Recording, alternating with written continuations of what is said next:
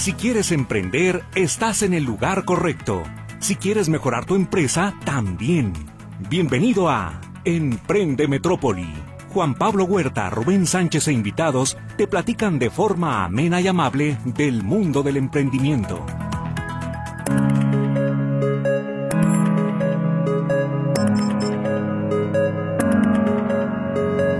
Muy buenas tardes, ¿qué tal? ¿Cómo se encuentra? Espero que esté disfrutando nuevamente de este sabroso sábado nublado. Ya sabe que a su servidor le encantan los días así, que esté un poquito fresco porque el calor ya no se estaba agobiando. Entonces, con todo ese gusto y con la alegría de un sábado de clásico, lo saluda su servidor Juan Pablo Huerta en este micrófono.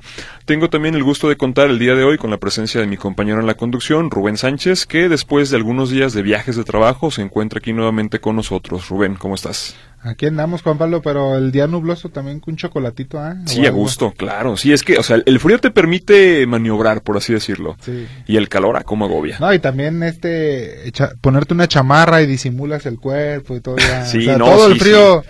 sirve el frío- para muchas cosas. Por Siem- eso me gusta el frío. Sí, a mí también. Siempre bienvenido. Saludo también al personal de Radio Metrópoli que nos acompaña y que hace posible esta emisión, a Luis Durán que se encuentra en los controles y a Luz Balvaneda que atiende los teléfonos que usted ya conoce, el 33 38 13 15 15 y el 33 38 13 14 21. Usted puede establecer comunicación con este programa por la vía del WhatsApp, que en esta ocasión sí está funcionando bien, en el 33 22 23 27 38 y también sirve este número para Telegram. Eh, pues bien, como queremos aprovechar también la experiencia que Rubén ha tenido y que septiembre, no sé si estés de acuerdo conmigo Rubén, siempre suele ser un mes un poquito más difícil para el comercio minorista en particular.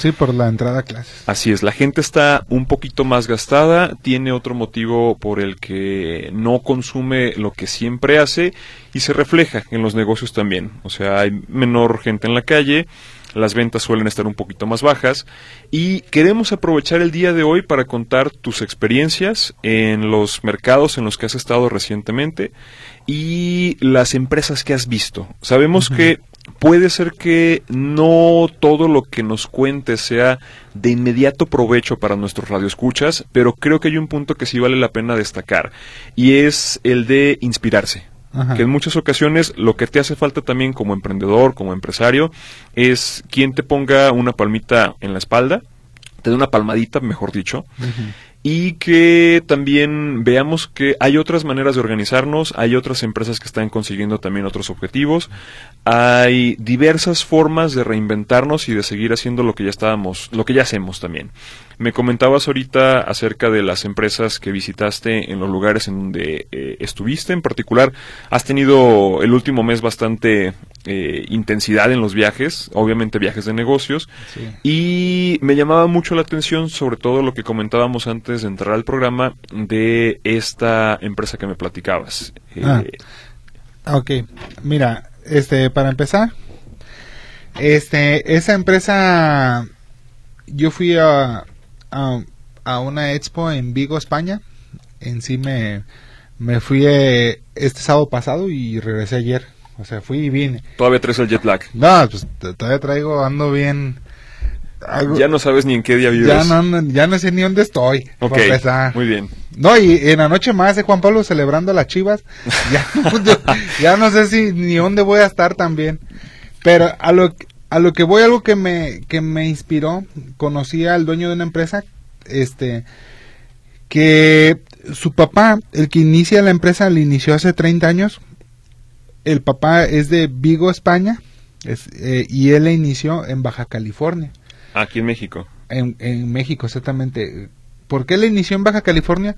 Cubriendo una necesidad que, que hacía falta en, en Europa o en España, que son los calamares. Sí.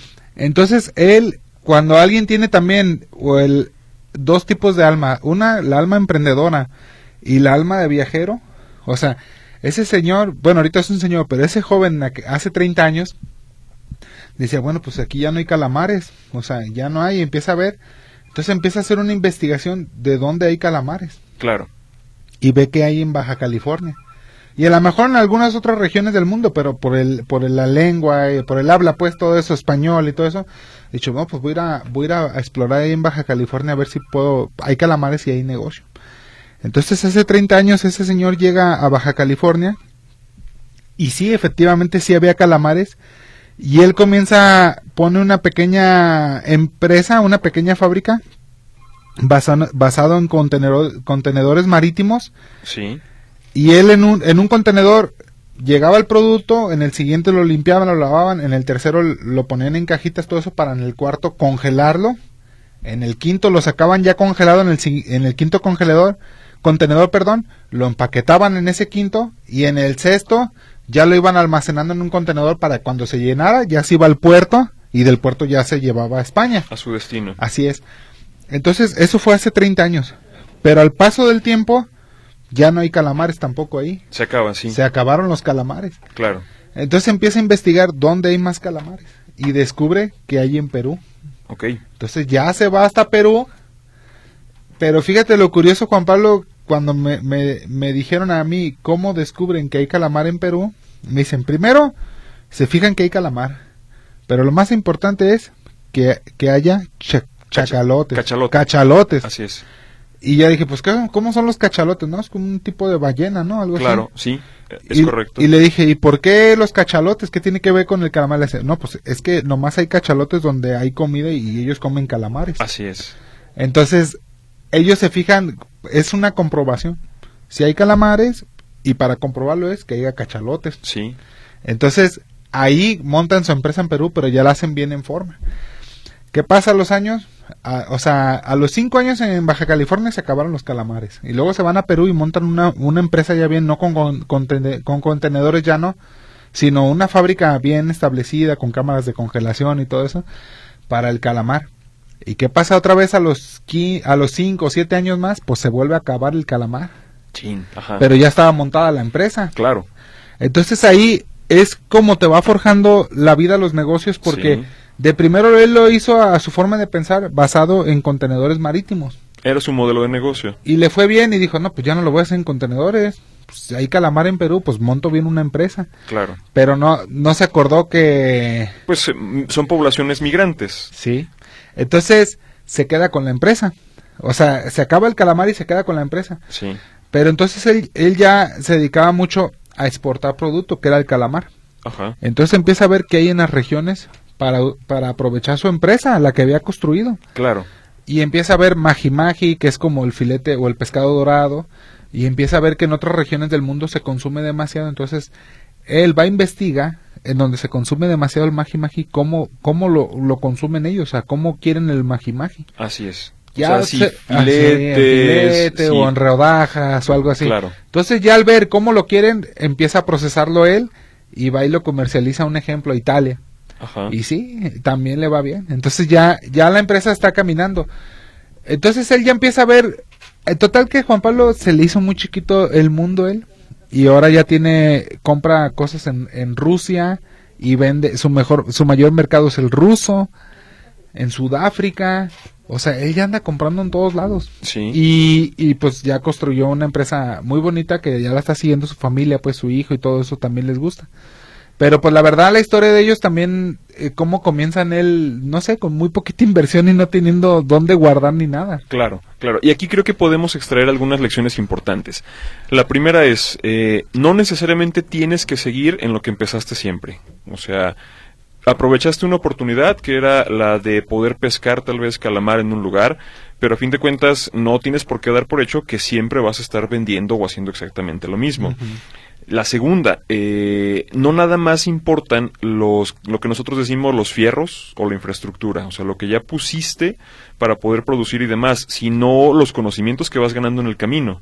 O sea, porque él se dio cuenta de que ahí estaba una población eh, que fue a perseguir la de los calamares, pero a fin de cuentas también se podían mover a cualquier otro lugar. Sí. Entonces, lo importante es generar también esa experiencia y que después sea la experiencia la que dicte hacia dónde te vas a ir. Que en este caso fue una empresa, como lo entiendo, comercializadora global. O sea, ya no se dedica a un producto nada más, ya no es la extracción nada más de un solo país, sino que esta experiencia te deje comprar en donde es necesario y vender en otro lugar del mundo que a lo mejor ni te habrías imaginado.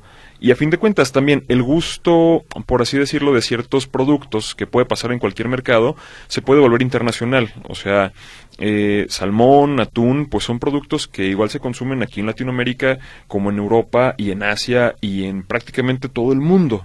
Entonces, si no en todos los lugares vamos a tener la producción local y lo que podemos hacer es aprovechar estas oportunidades de aquí estoy obteniendo el producto y llevándolo a donde si se necesite. Como decías, con un poco de investigación, porque eh, probablemente recuerdo una pregunta de, del auditor ese tiempo que nos pregunta que nos hacían sobre los eh, pulpos con tinta que no es la versión eh, que más se comercializa pero que de todas maneras hay quien así lo, lo prefiere. pero hay países que sí quieren la pura tinta. Correcto. Entonces de aquí le quitan la tinta y se envía a otro país que sí consume la tinta. Así es. Y, y fíjate Juan Pablo él tuvo varias experiencias. Una que, que no siempre va a haber calamar, lo que él comercializa siempre en, en la región donde está, no siempre va a ser los gustos. La vez pasada, eh, bueno, hace 15 días que yo estuve aquí, alguien del público nos dijo que se sentía triste que porque su negocio, el que vendía dulces típicos, ¿qué era? O artesanos. Botanas. Botanas. Así es. Botanas. Entonces, es, eso también tiene que ver que no siempre el gusto va a ser el similar. Y más ahorita con las nuevas generaciones, hasta para el trabajo, las nuevas generaciones no son iguales que antes. Claro. O sea, no va a ser lo mismo. Aquí qué pasó con esta con esta persona, el dueño de esa empresa, este primero pues, comenzó como te dije sus contenedores, luego creó bien su fábrica, pero después ya no hizo ni la primera ni la segunda. Así es. Cuando se va a Sudáfrica, habla con los sudafricanos para comprarles un producto, pero que le maquilen el producto. O sea, les dice, ¿sabes qué? Yo requiero el calamar así, así, así, yo te voy a traer mis cajas y me lo pones en mis cajas y quiero este proceso, ¿me lo puedes hacer tú no? Sí, lo podemos hacer, ok, voy a tener a alguien ahí que revise tu proceso y ya, yo tengo donde comercializarlo. Entonces, él ya en todos los países donde tiene presencia, él nomás se, encarga de revisar que le hagan bien el proceso y él ya se encarga de comercializarlo. Es correcto. Bien. Pues eh, se ha llegado el momento de hacer nuestra primera pausa. Recuerde que comunicándose al programa, ya sea por los teléfonos que tenemos en cabina, que se lo repito, 33 38 13 15 15 y 33 38 13 14 21, así como por el WhatsApp 33 22 23 27 38, está participando también usted por la cortesía de un kilo de camarones. Vamos a la primera pausa.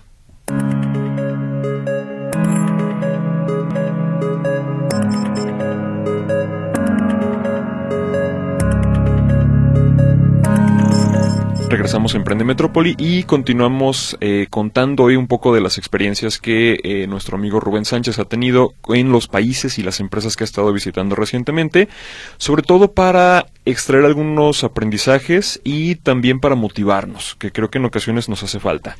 Antes de ir a la pausa, Rubén, nos comentabas acerca de este tercer modelo de negocio, en donde tú ya tienes el conocimiento del mercado y ya no buscas instalar una planta, ya no vas a poner tampoco un lugar para exhibir, sino simplemente dices, requiero de tal producto, tienes tú la posibilidad de, de manufacturarlo, de hacer la maquila, yo me encargo de venderlo. Y entonces lo que extraemos en primer lugar es lo valiosísimo que es tener el conocimiento del mercado, qué se requiere, en qué lugares lo puedo entregar, quién lo puede comercializar, a qué precios, etcétera. Y obviamente también ya haber recorrido un paso previo que es saber qué le gusta al público.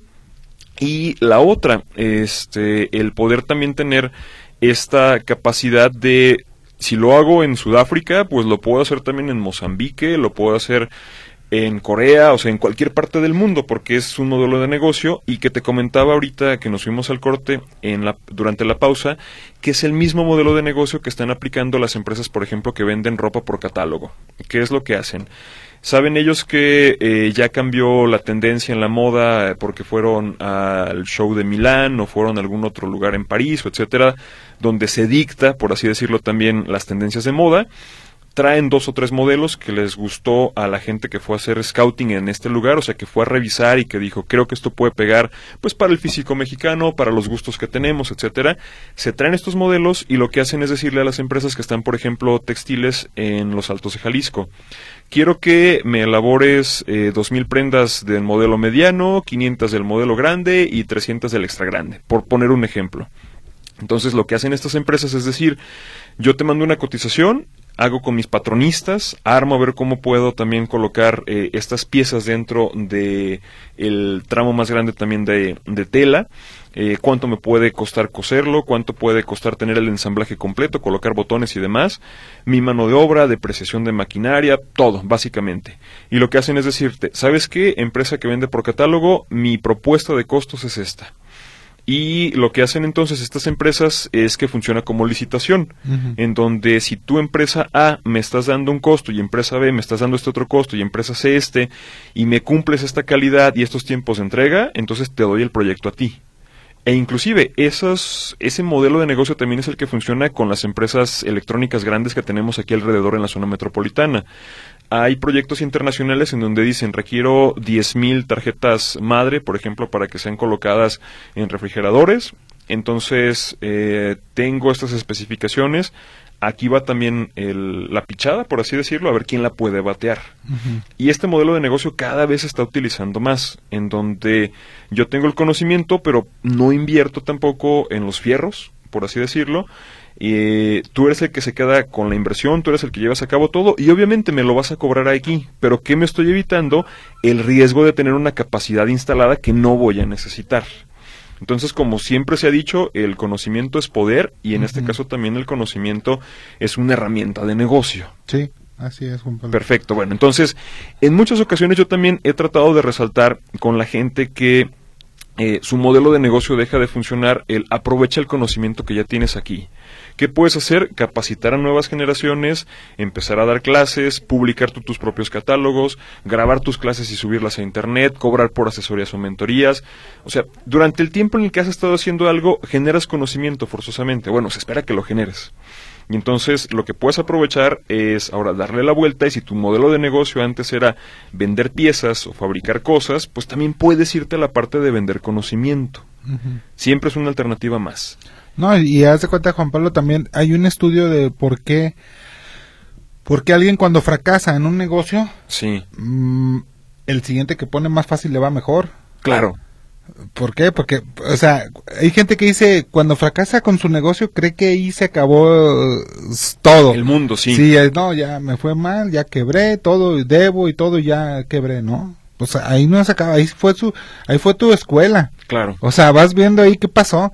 En el siguiente, hay, no sé, el 80% de las cosas que hiciste mal no las vas a hacer. Así es. Y por eso más rápido sales adelante y te va mejor más rápido, porque ya tienes previamente una experiencia en algunas cosas que te fue mal que no las vas a volver a hacer. Sí, inclusive eh, hay universidades norteamericanas, ahorita no recuerdo cuál era en particular, que promueven el modelo de aprendizaje rápido. ¿Qué significa?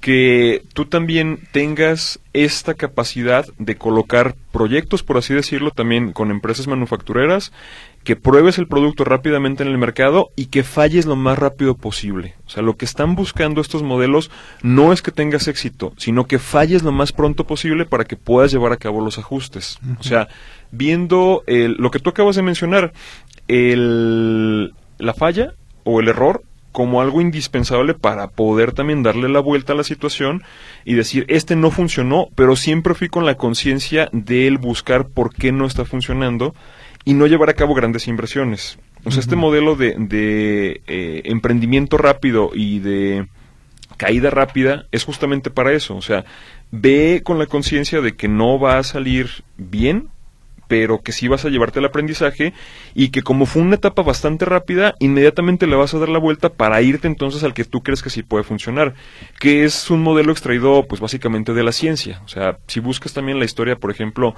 de Alba Edison y cuántas bombillas tuvo que hacer para poder generar un foco, te vas a encontrar que también fueron cientas. O sea, hasta que no pudo sacar el vacío, o sea, extraer el aire de esta bombilla y que ya la, eh, la tirita luminosa pudiera ser incandescente y se conservara, fue entonces que conservó un foco. Y cuando le preguntaban es, eh, señor, ¿usted inventó el foco?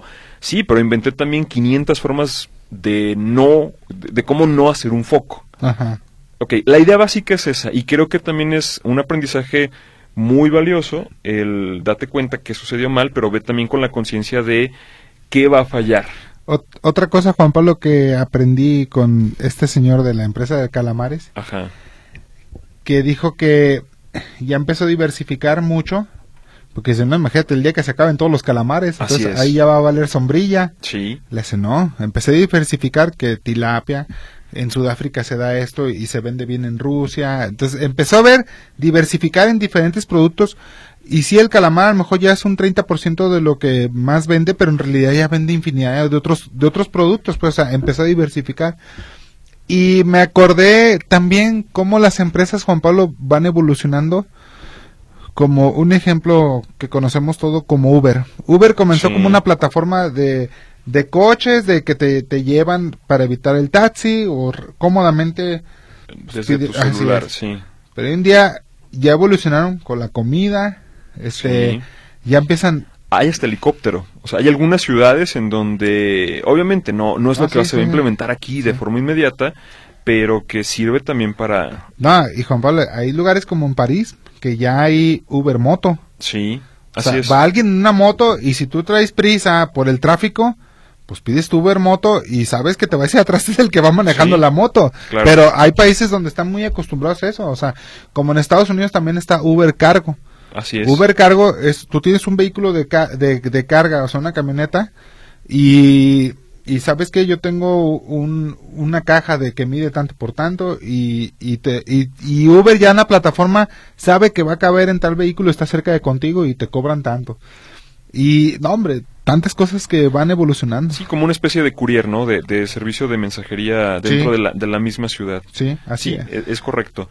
Eh, Rubén, no nada más estuviste recientemente en España, sino que también te diste una vuelta a otra feria que se celebró en Singapur, Ah, sí. eh, que estuviste también un ratito por allá en Tokio, y creo que con eso se completan los viajes que has tenido recientemente. Ahorita sí. Yo tenía, eh, así, recientemente, así es, eh, tenía también esta curiosidad porque hay también distintas formas de hacer negocio. O sea, cada cultura tiene también su propio enfoque sobre qué se puede y qué se debe hacer al momento de llevar a cabo un, negocio, inclusive hasta para platicar contigo, cómo establecer una relación, cómo eh, al, al momento de, de estar interactuando contigo, que tú no te sientas mal, que tú no te sientas menos, que no te vayan a ofender, porque cada quien está acostumbrado a un trato que te han dado toda la vida. Y los latinos en particular siempre nos dicen, somos muy cálidos, no somos directos, o sea, no nos gusta que nos digan las cosas a rajatabla, sino hay que suavizarlas un poquito, hay que ser,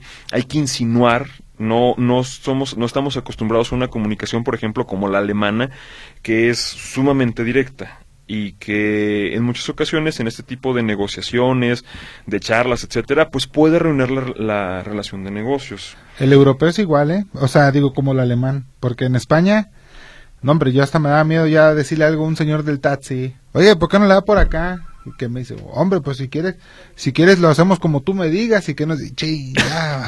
Ya saliste O sea, regañado también. Y aquí en México es de que, oye, ¿por qué no da por allá? Y le dice, pues será más rápido, sí, yo creo que sí, ya. Pues, Exacto. más relajado. Y no, hombre, ahí en España de todos se enojan. O sea, son, son al grano, no están enojados, pero Así es. su forma de ser. Correcto, y ese es el punto precisamente, que uno en ocasiones interpreta o asume que la otra persona podría estar enojada porque esa sería la manera en la que uno expresa su descontento como latinoamericano.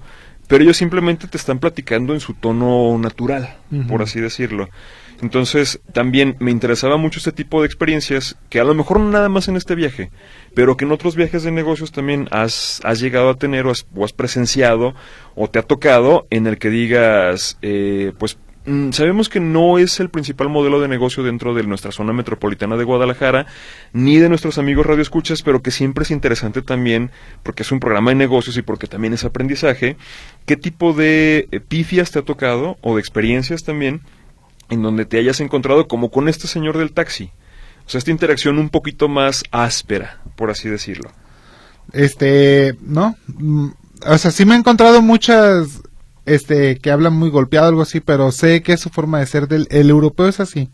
Hasta se molestan, en Italia se molestan si pides un café americano. O sea, Sí. se enojan. Como un café americano aquí, que, Entonces ahí están bien acostumbrados que son chiquitos. Sí, espresso. El espresso, Ajá. chiquitito y bien cargado. Y uno no está acostumbrado así. Y por eso uno va al Starbucks ahí en Italia. Claro. Porque pues ahí sí te dan un, un café americano cortado con leche. Y si vas a una cafetería típica, no, te ponen hasta un maltratado en el italiano. Sí. O sea, pides. Hay una cosa que me llamó la atención y, y es coherente. Fue ahí en Japón, Juan Pablo, que no encontré nada chino. Ok, Siendo que es un país muy cercano a China, pues están Claro. enfrente.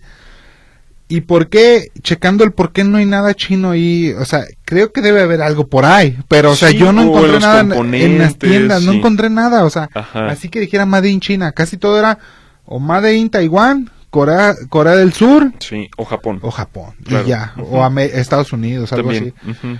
Porque ahí en Japón, en Tokio, están acostumbrados a la máxima calidad del producto. Y al decir algo Made in China, dicen que no se les vende. Así es. No Sí. se les vende, si dice China.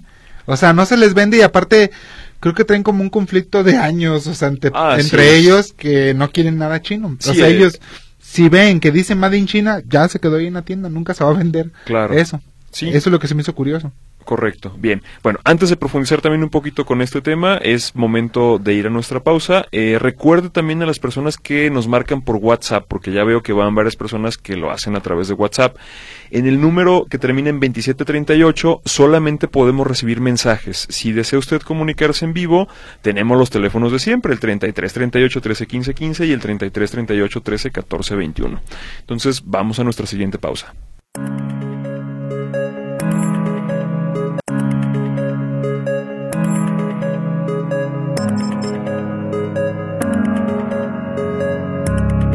Regresamos a Emprende Metrópoli y empezamos a dar acuse de su participación. Saludo, los felicito, excelentes todos los programas y sus consejos. Gracias, participo Maricela Saray Figueroa. Eh, diciendo presente su, en su programa interesantísimo, Paz González, muchas gracias también. Muchas gracias por todos sus consejos, me interesa participar por la cortesía Miriam Soto García. También eh, aquí cargando un poquito el mensaje. Hola, bonita tarde, participo también Guillermina Borunda. Eh, gracias, siempre escucho su programa, muy amable también. Buenas tardes, Alfredo Razola González. Eh, felicitaciones a los conductores. Eh, sus temas de oportunidades en cualquier actividad o ramo es vital para aprovechar en crear o crecer toda empresa, crear empleos y con un estudio de mercado es más probable lograr éxito. Saludos, felicitaciones y gracias a Rubén por su aprendizaje en los viajes y por compartirlo y también participo. A ver, de- desglosa lo que nos dijo Juan Pablo de que lleva un estudio o qué. Sí, lo, lo que él decía es que es importante tener también un estudio de mercado. Sí. Y yo resaltaría que más que un estudio de mercado también es importante tener, eh, estar siendo conscientes de los proyectos que hacemos y de la información que obtenemos de los mismos. O sea, que la empresa no nada más esté invirtiendo en un estudio en particular que se lleva a cabo durante un mes, por ejemplo, encuestando a sus eh, consumidores, sino que esté sacando la mayor cantidad de información posible en el día a día. ¿Qué significa? ¿Qué productos se están vendiendo más? ¿A qué horarios son en los que también se está vendiendo más?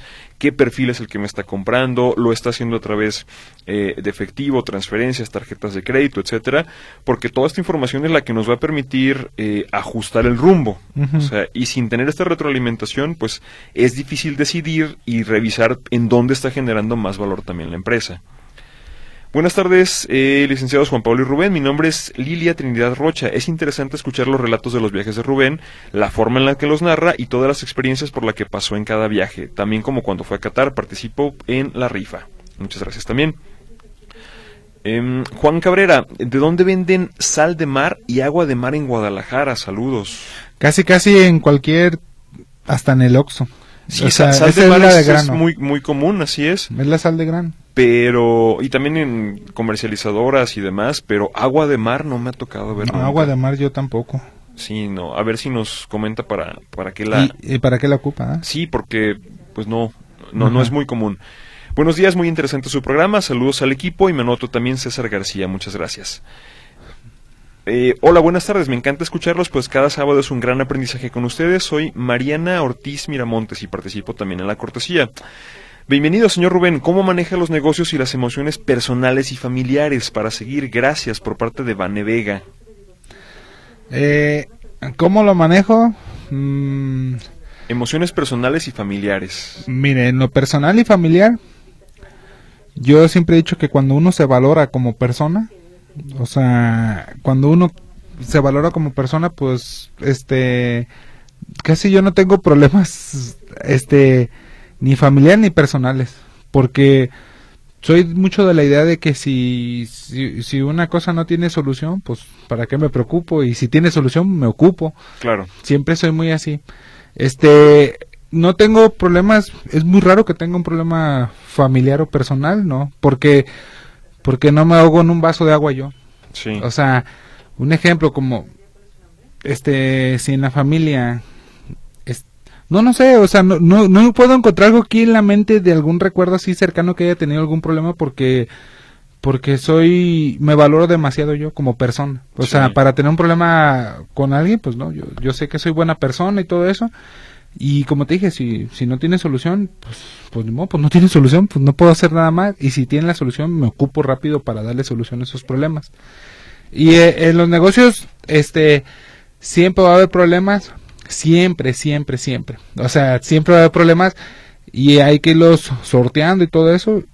Y, eh, y, ya va a ser un problema más grande cuando se siguen repitiendo esos problemas, pues ese ya es que algo está mal. Claro, de raíz. Sí, pero siempre va a haber problemas y sobre todo los problemas muchas veces son externos o porque no estamos viendo en alguna regulación o algo así, viene el ayuntamiento o X cosas así pero siempre va a haber problemas. Pero trato de ser de cabeza fría y valorarme para que algunos problemas, después cuando ya estás más grande, yo me acuerdo cuando estaba chico, eh, que digo, ay, me acuerdo cuando pasé por este problema. Y hoy en día ya se me hace bien tonto ese problema. Dije, ay, ¿cómo me pude haber preocupado por eso? Claro. Y pues al paso del tiempo, los problemas, pues se van se van haciendo distintos. Sí, pero era el aprendizaje que necesitabas en ese momento. En su momento sí, para llegar hoy en día tantos por tantas cosas que he pasado en el negocio, hoy en día ya no se me hace tan difícil. El año pasado abrimos un restaurante en Expo Ganadera, Juan Pablo. Bueno, te vas a acordar. Abrimos un restaurante en Expo Ganadera. Híjole, era tanto el estrés, la apertura y todo, qué iba a pasar, cómo iba a ir. Y me la pasé tan bien. Este año también vamos a estar, por si quieren estar, y los que fueron, pues va a estar donde mismo, a un lado del lienzo y pero hoy en día disfruté ya más ese camino, o sea, porque aprendí de muchos errores de la vez pasada que abrí y hay cosas que dije, bueno, pues para el próximo año ya no ocupo esto, para el próximo año esto, esto, o sea, entonces yo hoy en día hoy este lo veo más relajado y la persona que va a estar encargada del restaurante pues es una persona capacitada, ya ya le dejo todo más tranquilo y si iré todos los días pero a ver cómo van las cosas y porque me gusta la ganadera, o sea, me gustan todos los animales. Sí. Pero ya hoy en día ya no, ya ni nada, te genera el mismo nada se me hace ningún problema. O sea, de ese sentido ya no. Si me va bien, pues gracias a Dios me fue bien y este y si me va mal, pues por algo me fue mal y hay que corregir esas cosas para que no nos siga yendo mal. Claro, es todo. Sin duda. Hola, soy Sergio Mejorada. Rubén ya puede poner su agencia de viajes turística. Ah, y también, también nos pregunta, ¿dónde puedo invertir lo de mi jubilación? 800 mil, que sea presencial, no por internet. Aquí también, señor Mejorada, eh, nunca podemos dar consejos de inversión. Recuerde que eh, para mí lo mejor sería no darle una alternativa en particular, pero también invitarle a pensar.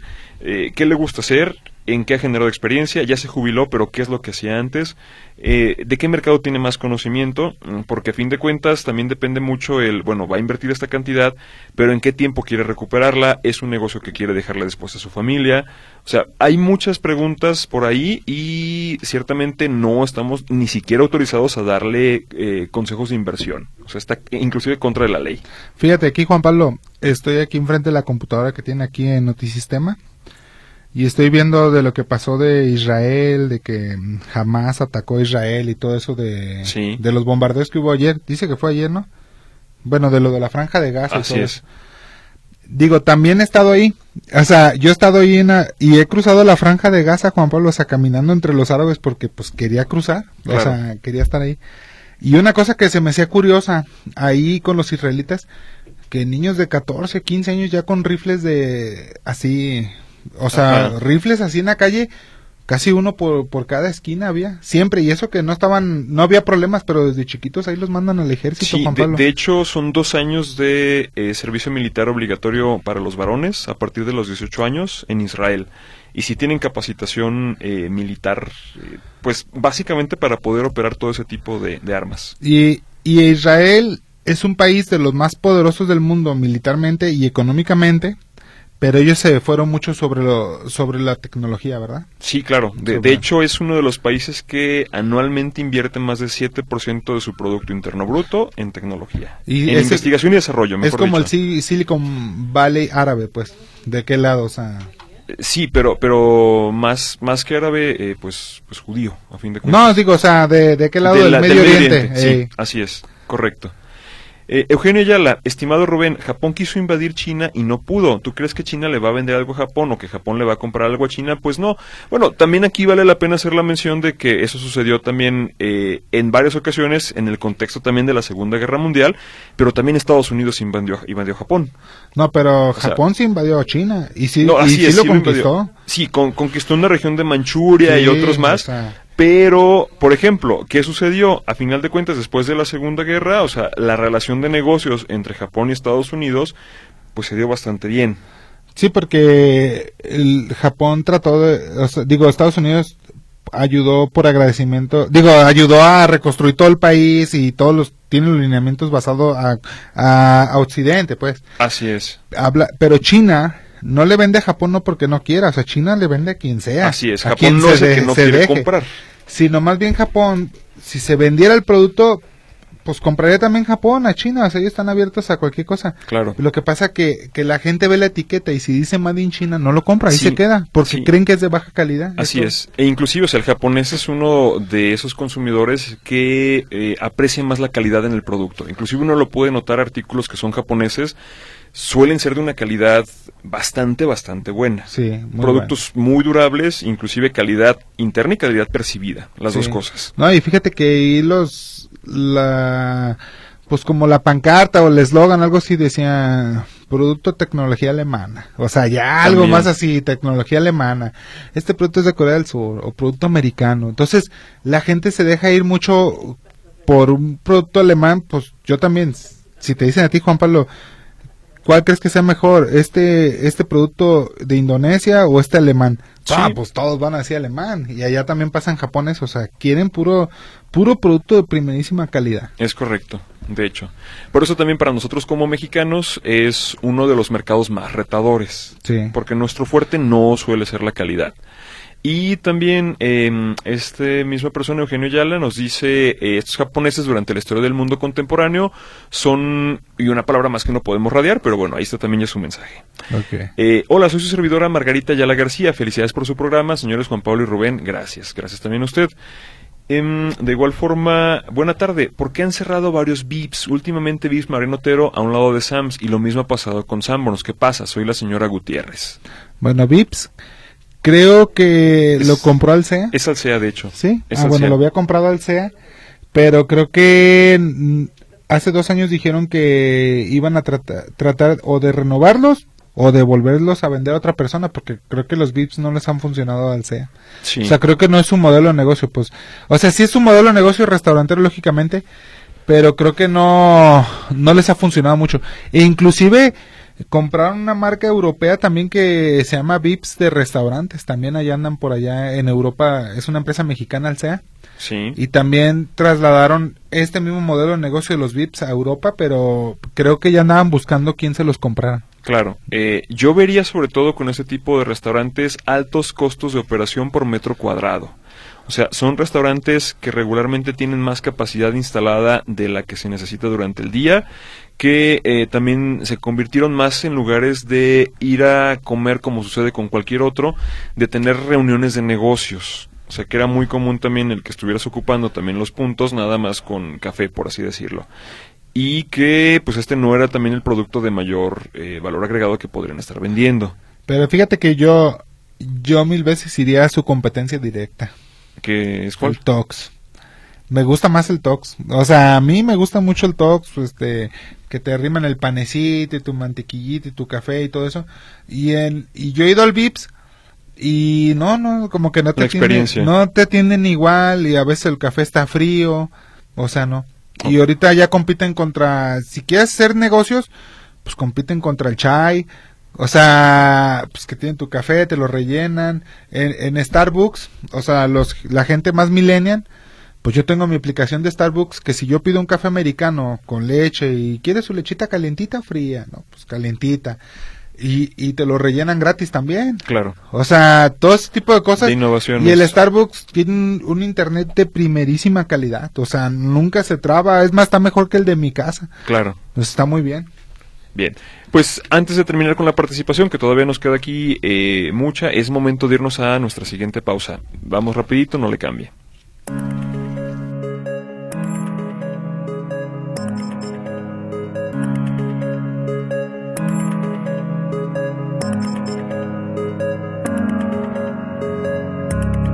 Regresamos a Emprende Metrópoli y seguimos dando acuso de su participación. Buenos días, soy César de la Torre. ¿Por qué si ustedes tienen tantas anécdotas y experiencias de cómo emprender un super negocio que los pueda hacer millonarios, no lo hacen en vez de estar dando pláticas bonitas que caen en utopía? Que tengan un excelente día.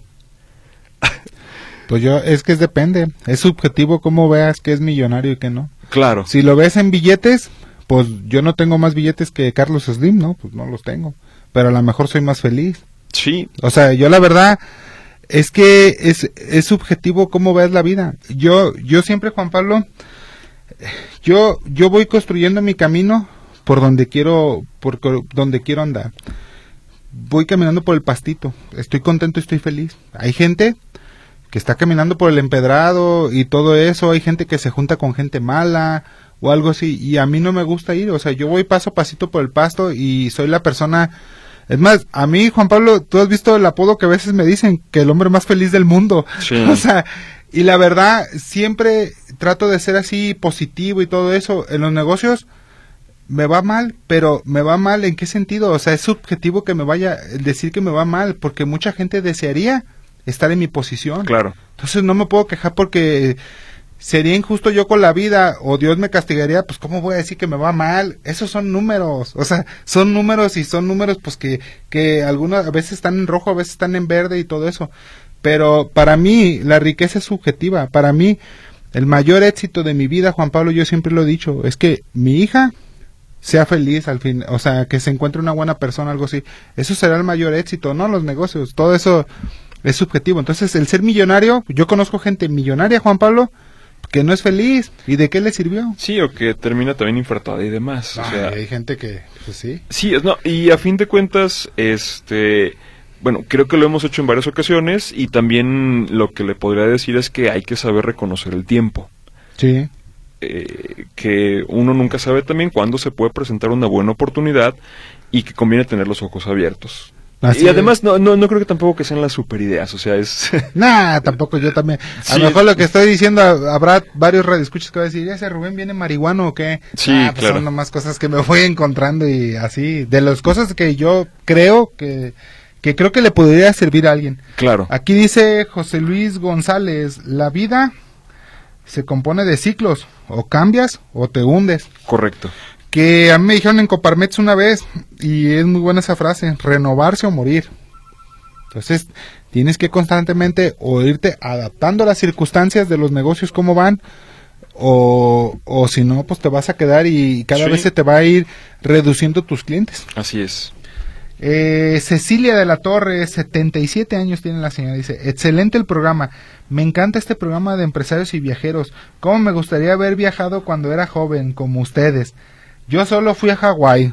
Bueno, No, pues, le tocó, ya hay gente que nunca ha podido salir del país inclusive. Sí, o sea, está muy bien. No, y hay gente que ni conoce el mar, Sí. o sea, hay gente que ni conoce el mar. Este, Silvia López Gómez, el martes cumplí años, Pues muchas felicidades también. Así es, señora Silvia, 63 años. Acá seguimos escuchándolo, siempre me gusta mucho su programa. Irma Montaño Flores, qué gusto que regreso, que regresó Rubén. ¿Me pueden decir dónde venden pulpo en su tinta ya guisado? Pues no sé dónde lo vendan así, no me llega a un restaurante de la memoria, pero puede, por donde vive usted, puede ponerle en Google Maps, este, pulpo en su tinta, algo así, a lo mejor algunos restaurantes le van a aparecer. Después de que le aparezcan varios, le aconsejo que vea cuántas recomendaciones tienen, porque una cosa es lo que le aparezca y hay muchos que tienen muy malas recomendaciones, entonces los que tienen malas recomendaciones usted ya optará si quiere ir a ese lugar o uno que tenga buenas recomendaciones. Claro.